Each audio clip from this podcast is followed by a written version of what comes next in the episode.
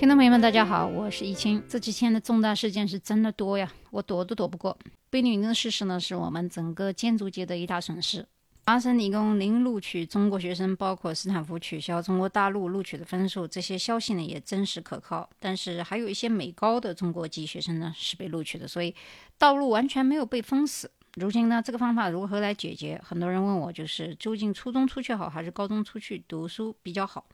那么在这种情况下，除了美国的藤校和 Top 二十到三十之类的名校之外呢，英国 G 五其实也是一个不错的选择。所以这段时间我一共更新了将近十多篇文章，但是由于录音没有时间录，那么我也把这些文章的标题呢给大家列一下，跟这些事件都有关系。首先，关于贝聿铭先生的逝世的事件，今天我会把我的收费专辑，也就是全球艺术思维的第二十三集奉献给大家，讲文艺复兴早期。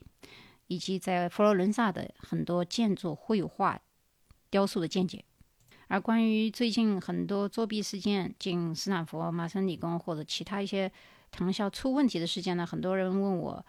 如何进行科研和研学？那么之前我也讲过，夏令营纯粹就是玩的，向上呢可以转学分，研学呢可以拿 project 和可以拿到导师的推荐信，而推荐信是一个迈进藤校和或者说 top 二十到三十的一些很多国际名校的敲门砖了。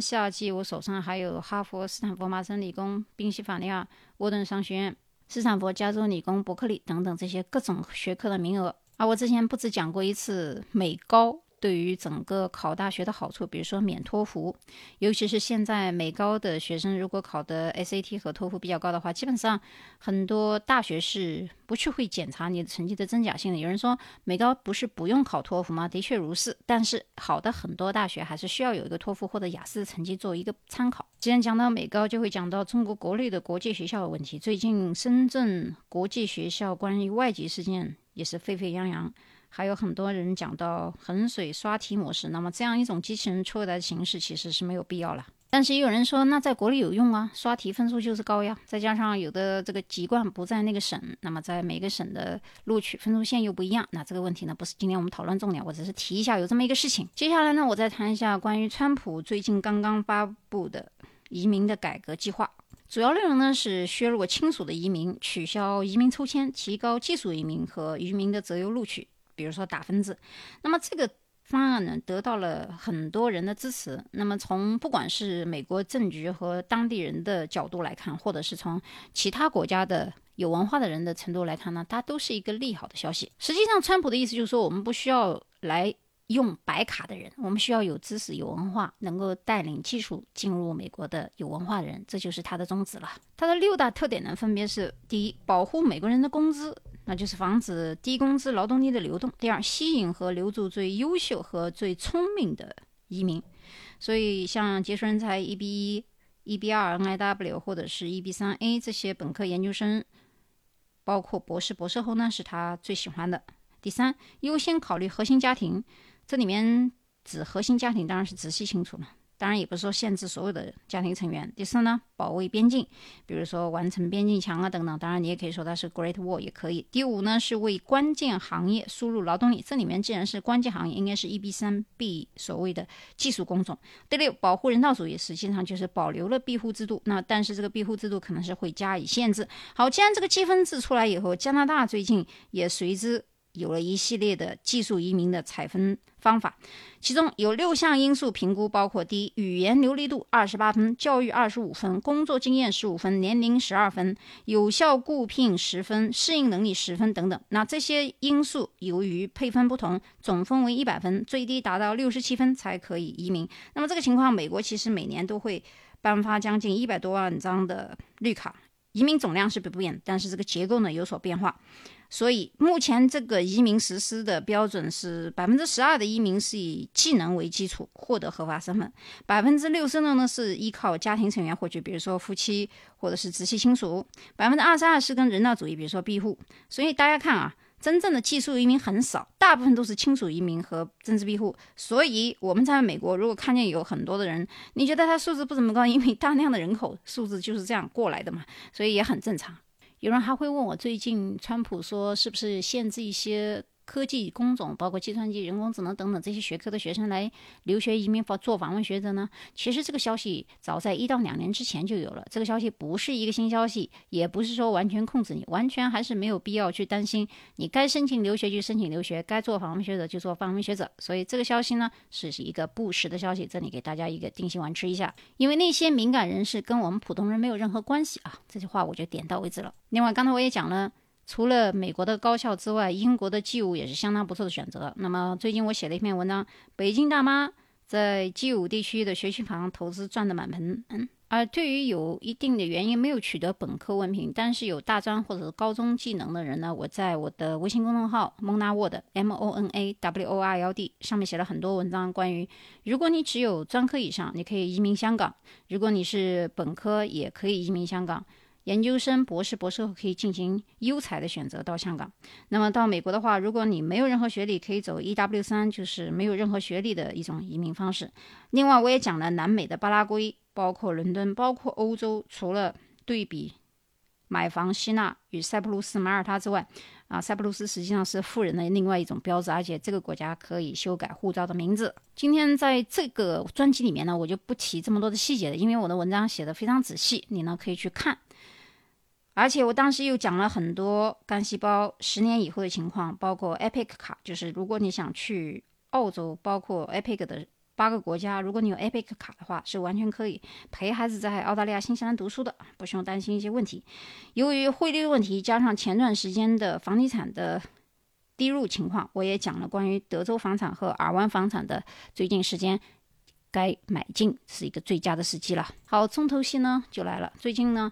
我在忙一件大事儿，就是帮助我的战友一个人划船横渡太平洋。现在目前为止，人已经到达日本，因为前段时间刚从济州岛出发，现在帆船应该到达了日本。那么有人说，那划船跟帆船是一样吗？完全不一样啊！为什么我们今年先顺流利用？北太平洋暖流顺势推动帆船到达旧金山，为明年首划船探路，大概是北纬十八度，西经一百三十五度。大家可以拿那个全球的洋流图看一下啊。如果我们从黑潮往上，从北太平洋暖流，现在是五月最好的季节，就是洋流比较稳定，气候始终不冷不热。那这个时候我们先用帆船，因为帆船速度快啊。因为我们一会儿以后下一集的时候，我再讲关于帆船的速度，包括手划船的速度。比如说，计算的公尺是用节来表示，时速七到八节，什么意思呢？一节大概是一海里每小时。那这样顺利的话呢，帆船速度一般来说一个多月可以到达北美洲。当然，这是我讲的顺利的情况，因为海中任何凶险都有可能发生。我们也带了这个求救弹。这样这个情况呢，我现在正在跟他联系，所以这段时间我特别特别的忙，我写了很多文章，呃，但是就是没有时间录音。那么现在呢，我也给大家。讲了一下我最近做了一些什么事情，然后我下个月要回中国，要开会，也要去做讲座。那么很多朋友可能不知道，我有两个专辑。他跟我说：“哎，我看了你听了你很多的日常版，其实我有个精品集，所以呢，你可以关注我的专辑的名字，就是周一清三个字。你点开以后，我所有的免费专辑、收费专辑都会出来。那收费专辑呢是在我的个人的频道上。如果你是苹果用户呢，得必须加我个人微信才能听，原因大家都知道啊，贸易战。”这个微信啊，苹果啊打架。那么今天的内容呢，这么多的新闻消息呢，我就给大家讲完了。下面的重点就是让大家听一下我的收费节目的《全球艺术思维》的第二十三集《文艺复兴早期辉煌的年代》。今天第二十三集呢，终于迎来我们的文艺复兴早期的艺术活动。我们还是从三个方面来讲：第一是早期的建筑特色；第二呢是早期的雕塑。最后呢，我们谈一下绘画，因为是早期呢，不要看好像不多，其实内容还是蛮多。首先，我们回顾一下前几集的内容。我们前几集呢，从古埃及、古希腊、古罗马一直讲到拜占庭艺术。那拜占庭艺术，我们讲了东西罗马的分裂。现在到达文艺复兴早期，对应的时间段呢，我大概给大家理一下。古埃及的时候呢，大概可以从远古到夏商周；古希腊时期是春秋战国；古罗马时期呢，是基本上是西汉东汉。拜占庭艺术相对应的中国时代呢，基本是从三国、魏晋南北朝、唐宋元的早期。啊，文艺复兴早期应该是在元明的早期这段时间。那么明的早期到后期，整个这个文艺复兴时间非常之长。那么建筑艺术特色，我们从拜占庭开始讲的时候，给大家理的顺序是有点像洋葱头一样。但是到了我们文艺复兴早期，就开始有了哥特式了。那么哥特式以后到中后期的时候，我们会讲到巴洛克和罗可可。那么现在先不给大家混淆这个巴洛克和罗可可的艺术风格啊，怕大家记不住。那么今天我们讲一下，首先哥特式的一个重要的代表的作品就是佛罗伦萨的佛罗伦萨大教堂。由于佛罗伦萨大教堂的建筑结构非常复复杂和特殊，所以很多教堂是连在一块的。我们如果去佛罗伦萨的时候呢，看见前端实际上叫做圣母莲花教堂。这个圣母莲花教堂位于佛罗伦萨最大的火车站对面。如果这么说呢，其实我觉得也不算准确，因为我去佛罗伦萨的时候，我记得火车站就现在的新火车站到达佛罗伦萨的大教堂还是有一段距离的，最起码要走两百多米。甚至三百多米。那么现在这个火车站附近改名的叫做新圣母玛利亚大教堂，主要是原因呢，这座教堂之前实际上有一个旧城。那么这个新的教堂是在它基础上建造出来的。早期的时候，我记得应该是为乞讨者而建，所以刚开始的时候设计师没有像现在这么中规中矩。那么这个教堂是现在九世纪以后。在原作上基础以后，圣有别于之前一个灰教建造的圣十字大教堂。那么它的派别包括欧洲的宗教分裂这一段呢，我就概过。主要是我想说一下这一个建筑师是非常出名的。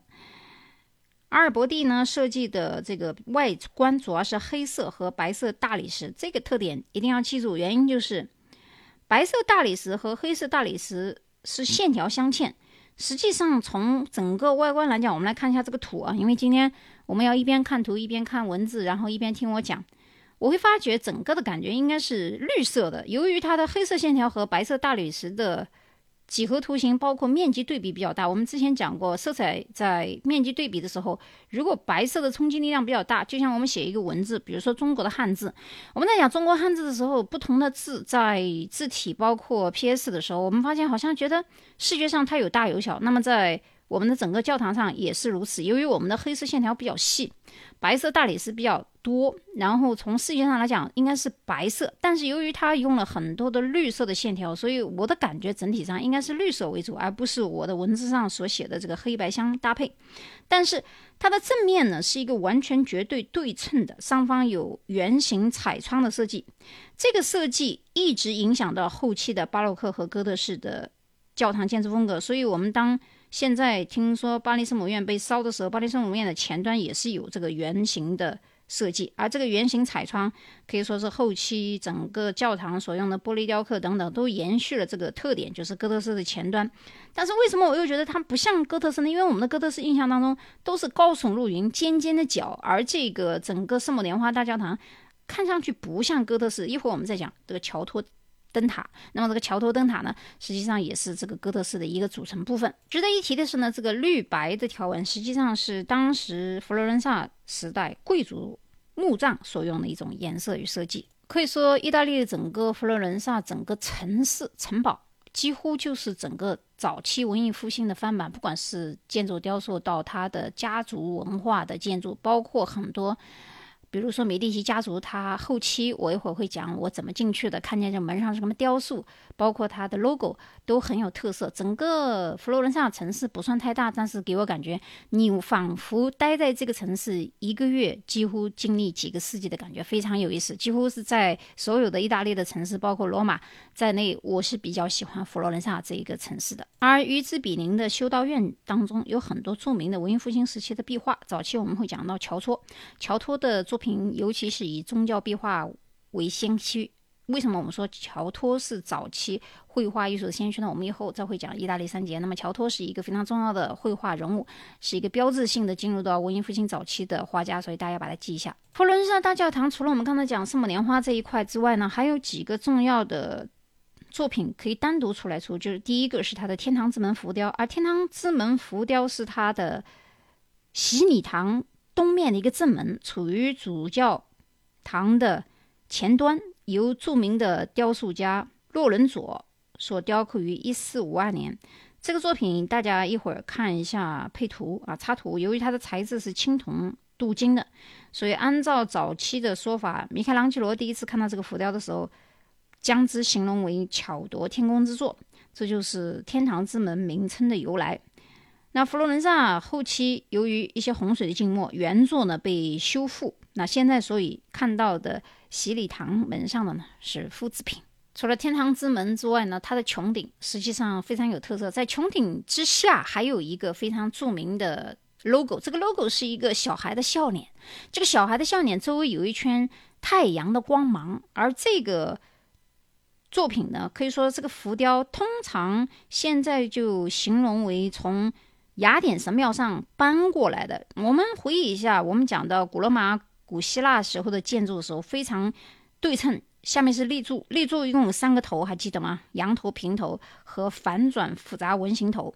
这三个柱头上面搭的这个古希腊可以看成一个三角形，就像一个三明治一样。我们把这个建筑称之为三明治造型。那么这个三明治造型的早期上端就是我们现在佛罗伦萨大教堂的上端一模一样搬过来的，而且上面也有一个三角形的两边还有两扇窗户。圆形的，这也是从不远处的另外一座教堂 copy 过来的一种形式。由于建筑大师阿尔伯蒂是一个多面手，就是他既是数学家，也是建筑学家，也是画家，也是绘画雕刻家，所以他的建筑特色里面非常融合了几何学、建筑学，包括早期对古典主义的敬畏，所以他的作品 follow 了这种古典的 classical style，就非常的对称，而且在对称当中又有带有弧形和变化，所以这个是。前端正门的一个特色。如果我们对品牌包装，包括是包包、时装，比较我们看到意大利很多的品牌或者法国像瓦萨奇什么的，还记得吗？那些包包前面就有一个脸，这个脸呢有点像太阳神，它的头发呢就是像太阳一样乱蓬蓬的，那就是借鉴于佛罗伦萨早期。这个建筑特色上那个笑脸，然后再加上太阳，所以我们一看到这个 logo，马上就知道法国或者是意大利的作品。瓦萨奇就是范思哲了。范思哲的话，他的早期有人说是蛇头或者是女妖，其实跟这些教堂的早期的绘画都有共点。萨奇的 black packback 是非常漂亮，就是如果你买每一个品牌的时候，你要知道它的每一个特色和时装品牌里面最特色的那一款。范希哲的那个黑色背包上带有一个女妖头像的。特色有点像现在芬迪的小怪兽，两只黑眼睛的这种包包，所以都是背包当中的特点。最后，这个佛罗伦萨大教堂还有一个特点，就是它的穹顶。这个穹顶它的支撑啊，我要特别讲一下。由于我在古罗马、古希腊这一段时间，包括你要知道，意大利很多原始的雅典卫城还保存的很好。那么从雅典卫城到达另外一个大教堂，就是现在的意大利三杰，其中。大家知道拉斐尔的墓地在哪儿吗？在万神庙。万神庙的特点是什么？万神庙是目前意大利，我认为它的穹顶最大最宽的一个。我们的佛罗伦萨的穹顶不亚于万神殿的这个穹顶。你们如果去看的时候，你们就发现整个这个穹顶宽度。我估计大概有几百米吧，都没有一根支架，也没有一个横梁，这么大一个穹顶是怎么凸起的？我们一会儿看这个，我给你们看的这个图。除了这个图之外，上面的壁画也是非常的漂亮。那拉斐尔，我们知道意大利三杰，除了我们讲绘画三杰，米开朗基罗、拉斐尔、米开朗基罗，其实早期的文艺复兴还有文艺的三杰，其中就有但丁。我们一会儿为什么说佛罗伦萨这个城市吸引我的地方，就是但丁之桥，也就是他跟他女朋友。接吻的地方，如今佛罗伦萨的但丁之桥周围是黄金一条街。哎呀，这个精工巧琢的细节，包括珐琅，就是现在很多手表里面都有珐琅，有点类似我们中国的景泰蓝。这条街上的五颜六色，包括设计精巧的手表、首饰，黄金打造、珠宝打造，非常之漂亮，可以说是我认为啊。可以算是世界第一的手工精巧之街。而这个穹顶的特别之处就是，除了内圈外圈之外，它还有两层。另外，它不是一个圆形。由于很多人认为，在圆形当中应该是伊斯兰教，就是之前我讲过，伊斯兰教到达中欧这个时候和拜占庭艺术结合以后，实际上拜占庭它有点中东的意思在里面，所以呢是完全圆形的。而我们这个佛罗伦萨大教堂其实它不是一个纯粹的圆形，是。各种三角形拼接以后，从视觉角度，我们后来会讲到透视学。因为文艺复兴后期，我们讲到米开朗基罗的作品，包括《最后的晚餐》等等，包括西斯廷圣母等等，这些都是用透视一点透视、两点透视来画的。那两点透视、一点透视在多点透视的时候，在我们的视觉上可以把它远远的看上去是一个拱形的圆，而这个整整个的拱形圆特色，我在图上已经标了，你们可以看一下这个图啊。哇，一个佛罗伦萨大教堂就让我讲了将近十分钟的时间。夜色的时候，我们走在佛罗伦萨的街道，那一天刚刚下的小雨，仿佛这些教堂呢，每一只眼睛都盯着你看，挺吓人的。仿佛几百年的灵魂也仍然在夜夜笙歌，这就是佛罗伦萨的夜晚和白天的魅力所在。那白天除了这些古老的建筑，包括古街小巷之外，我们穿梭在中国的小巷的时候，比如说江南的古城等等。但是你在佛罗伦萨的时候，你有这种同样的感觉，但是它又带着一种中世纪古老的前文艺复兴时期的嗅觉和文化和文明。走在佛罗伦萨整个街道，白天。隔了不到一百米，我们会完全走入进一个完全全新的新世纪的整个 design 的这个时尚街道，品尝了意大利非常好吃的水果，喝着它的咖啡，来两片法国的马卡龙，哇，这滋味简直是太美妙了。逃脱钟楼呢，我就用快进式给大家讲，因为我突然讲，发现一下讲了十二分钟才讲到桥托钟楼。桥托钟楼就在圣母莲花大教堂旁边。那整个这个钟楼之所以叫桥托，是因为是他设计的。这个钟楼。如果你想爬上去，还挺累的。我当时去的时候没有爬，我就从外观看了一下。很多人可以乘电梯，也可以走循环式两层，一直走到尖顶。而圣母莲花大教堂和乔托灯塔，或者是叫它钟楼旁边，上面还有一个很小的可以远观的地方。这个塔精细到什么程度呢？就是我们发现它丰富的雕刻，每一个切割线都是四个垂直线，四个垂直线这样切下来。它的浮壁也是非常漂亮，而且是四角的。这是很多艺术爱好者和建筑特色的爱好者一定要到这个地方去仔细观察的地方。好吧，其实佛罗伦萨要讲的太多，我只能说，在佛罗伦萨，如果你想看整个全貌的话，一定要去米开朗基罗广场。米开朗广广场呢，在佛罗伦萨的南端的高地上面，你。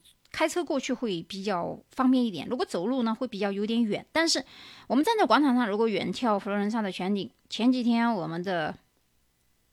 《权力的游戏》第五季已经开播了。我们看龙女在喷射整个红宝的时候，我当时就觉得，如果这个前端是做的道具的，后边整个城市简直就是仿佛从佛罗伦萨南端看见的整个红宝的情况。整个为什么叫红宝？其实也可以理解为整个的佛罗伦萨的所有的穹顶都是红颜色的瓦啊，下面都是那种。有点赤黄米黄的建筑，保持着古镇原有的风貌。所以当时在火烧红堡的时候，我当时哇，这都是在烧佛罗伦萨呀！当然，我们也不可能孤陋寡闻的说，只有这一个地方类似像这样。其实，整个欧洲有这样的风情的小镇和非常古老的城堡有很多，比如说塞浦路斯，包括梵蒂冈，都有大量的这种古迹，整个小镇的保存。整个欧洲有很多值得我们去探索的地方。塞浦路斯以前这个地方有希腊和 Turkey，就是土耳其控制地区，但是它古堡和最早的香料发源地就在塞浦路斯。接下来我要提一个非常重要的雕塑作品——大卫。这个大卫跟我们后期米开朗基罗做的大卫完全风格不一样，但是取材实际上是一样的。如果我们得读过圣经的朋友就知道了。大卫在圣经里面是形容为一个胜利者，其实有失败了，但是在圣经里面，大卫是作为一个英雄人物而出现的。我们这个大卫和之前早期的大卫是有区别的。早期大卫的，不管是从雕塑还是壁画还是建筑特色作品，都是直立型的，而这一个作品，多纳泰罗所设计的大卫呢，完全是一个舒展式、休闲式的大卫。年轻时代，这个作品呢，在佛罗伦萨的巴蒂罗美术馆。佛罗伦萨有很多个美术馆，几乎有六十到一百个，但是最出名的一共有三个。第一个是巴蒂罗美术馆，第二个是乌兹奇美术馆。乌兹奇美术馆里面，意大利三杰的作品，包括圆雕大卫，包括春波利切利的维纳斯的诞生等等，全部都在乌兹奇美术馆，还有很多在。佛罗伦萨美院博物馆，这三个美术馆一定要看全。有人可能会问我，蒙娜丽莎在哪里？蒙娜丽莎在 卢浮宫里面啊，在法国巴黎卢浮宫里，而且非常之小。那么，但是意大利佛罗伦萨的美术馆里面的各种雕塑，包括壁画作品，简直是我觉得比卢浮宫的还需要仔细观察。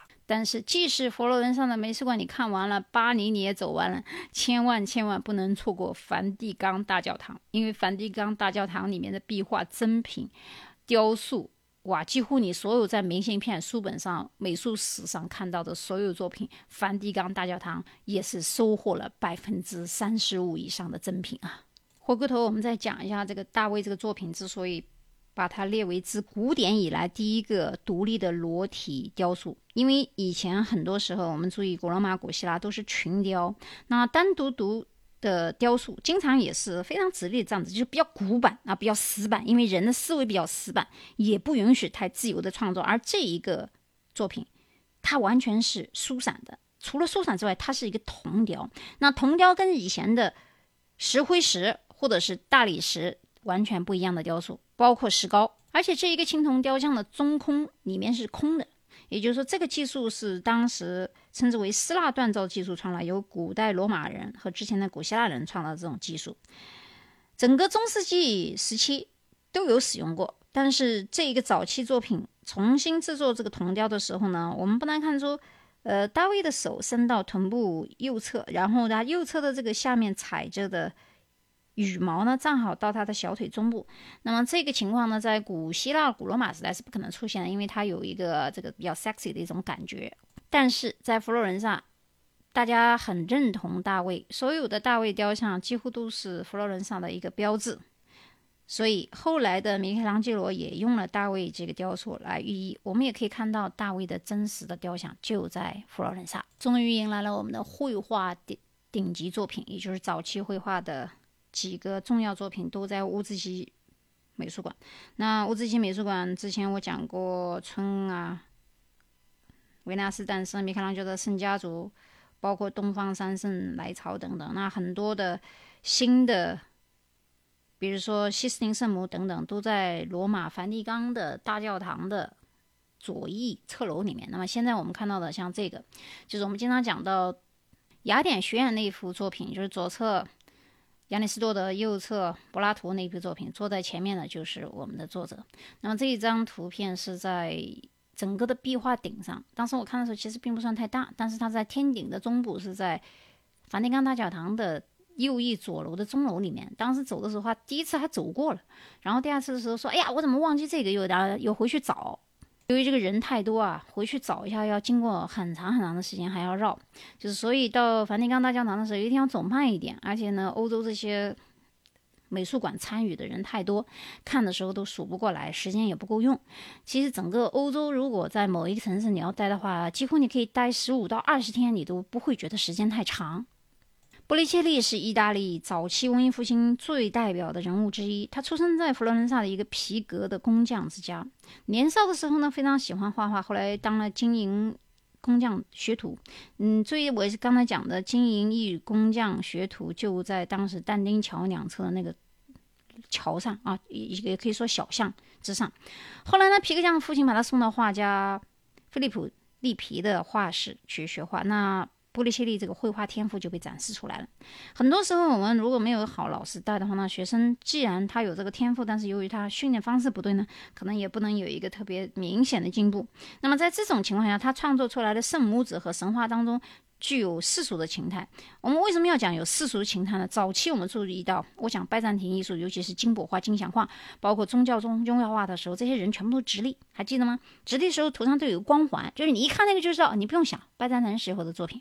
那拜占庭的时候到了做后期，文艺复兴早期，这个时候文艺复兴由于人的这个思想 open，然后创作它就有天赋了。那么比如说圣母子和神话人身上，它就有和蔼可亲的表情，而不是缓缓的死板的抱着一个婴儿，动作比较。轻盈，身上还有绢纱，这些东西都是民间的啊，它不是神圣的东西。所以不久，他就成为了美第奇家族最宠爱的画家。美第奇家族，大家可以百度一下，美第奇家族的故事太多了。我当时在佛罗伦萨的时候，看到很多著名的雕塑作品，包括整个楼房或者是整个博物馆门口都有美第奇家族的标志，也就是说，整个皇宫是他家的。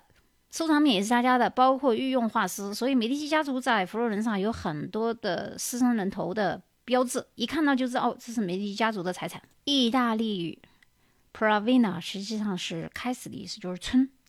嗯，我们知道英语里面有一个单词叫 primary，实际上是最初最早的一个学校的意思。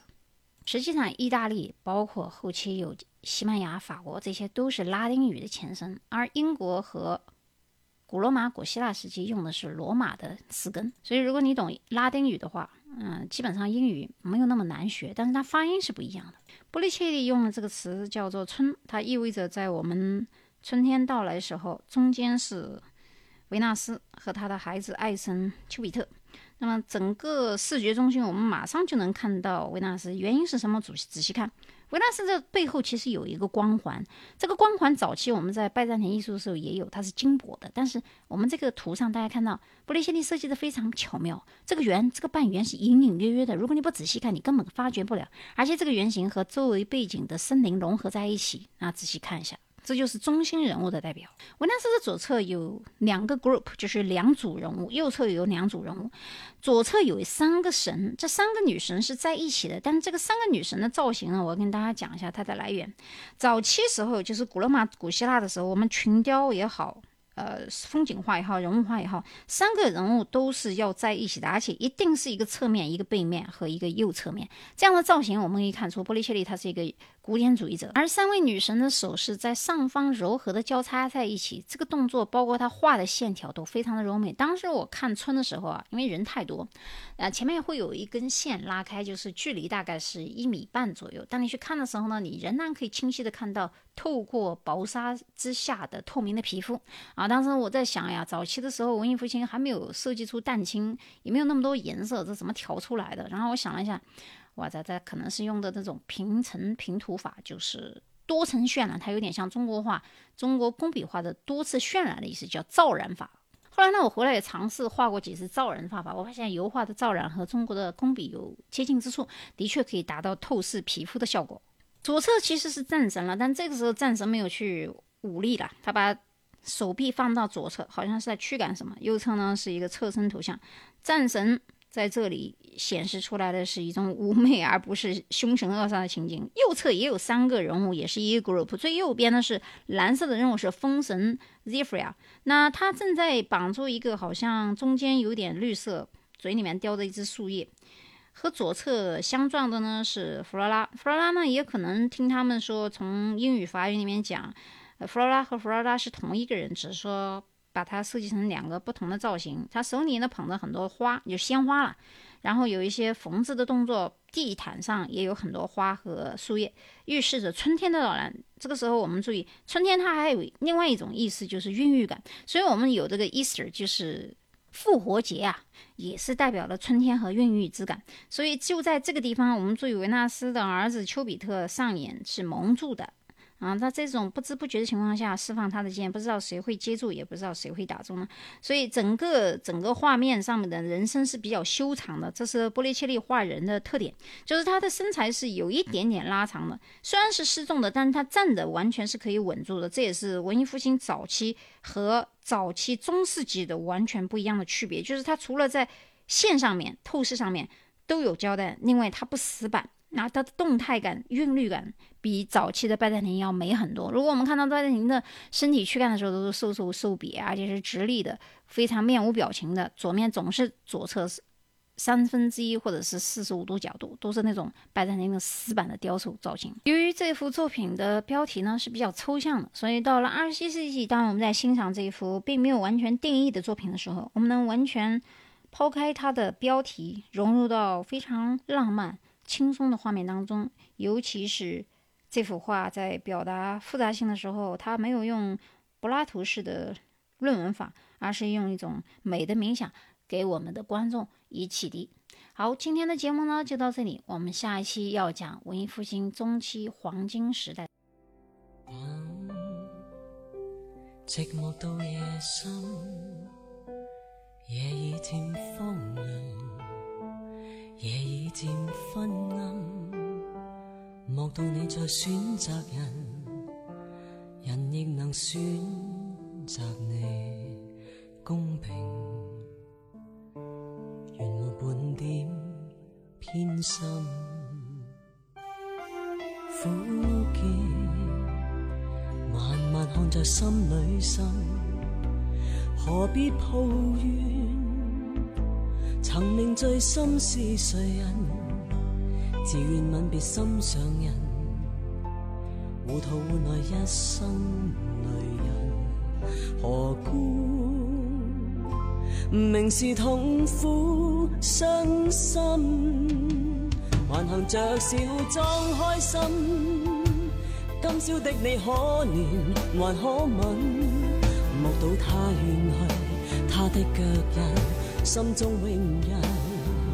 糊涂是你的一封心，他朝你将无穷的后悔。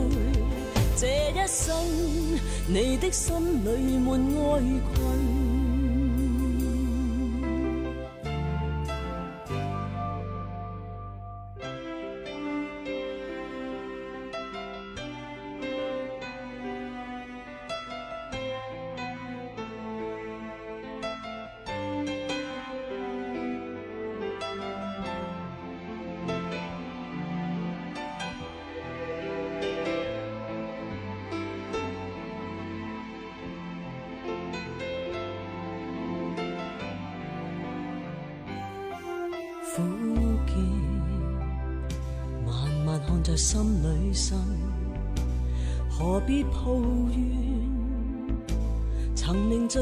是谁人？自愿吻别心上人，糊涂换来一生泪人，何故明是痛苦伤心？还含着笑装开心，今宵的你可怜还可吻？目睹他远去，他的脚印，心中永印。糊涂是你的一颗心，他朝你将无穷的后悔。这一生，你的心里满哀困。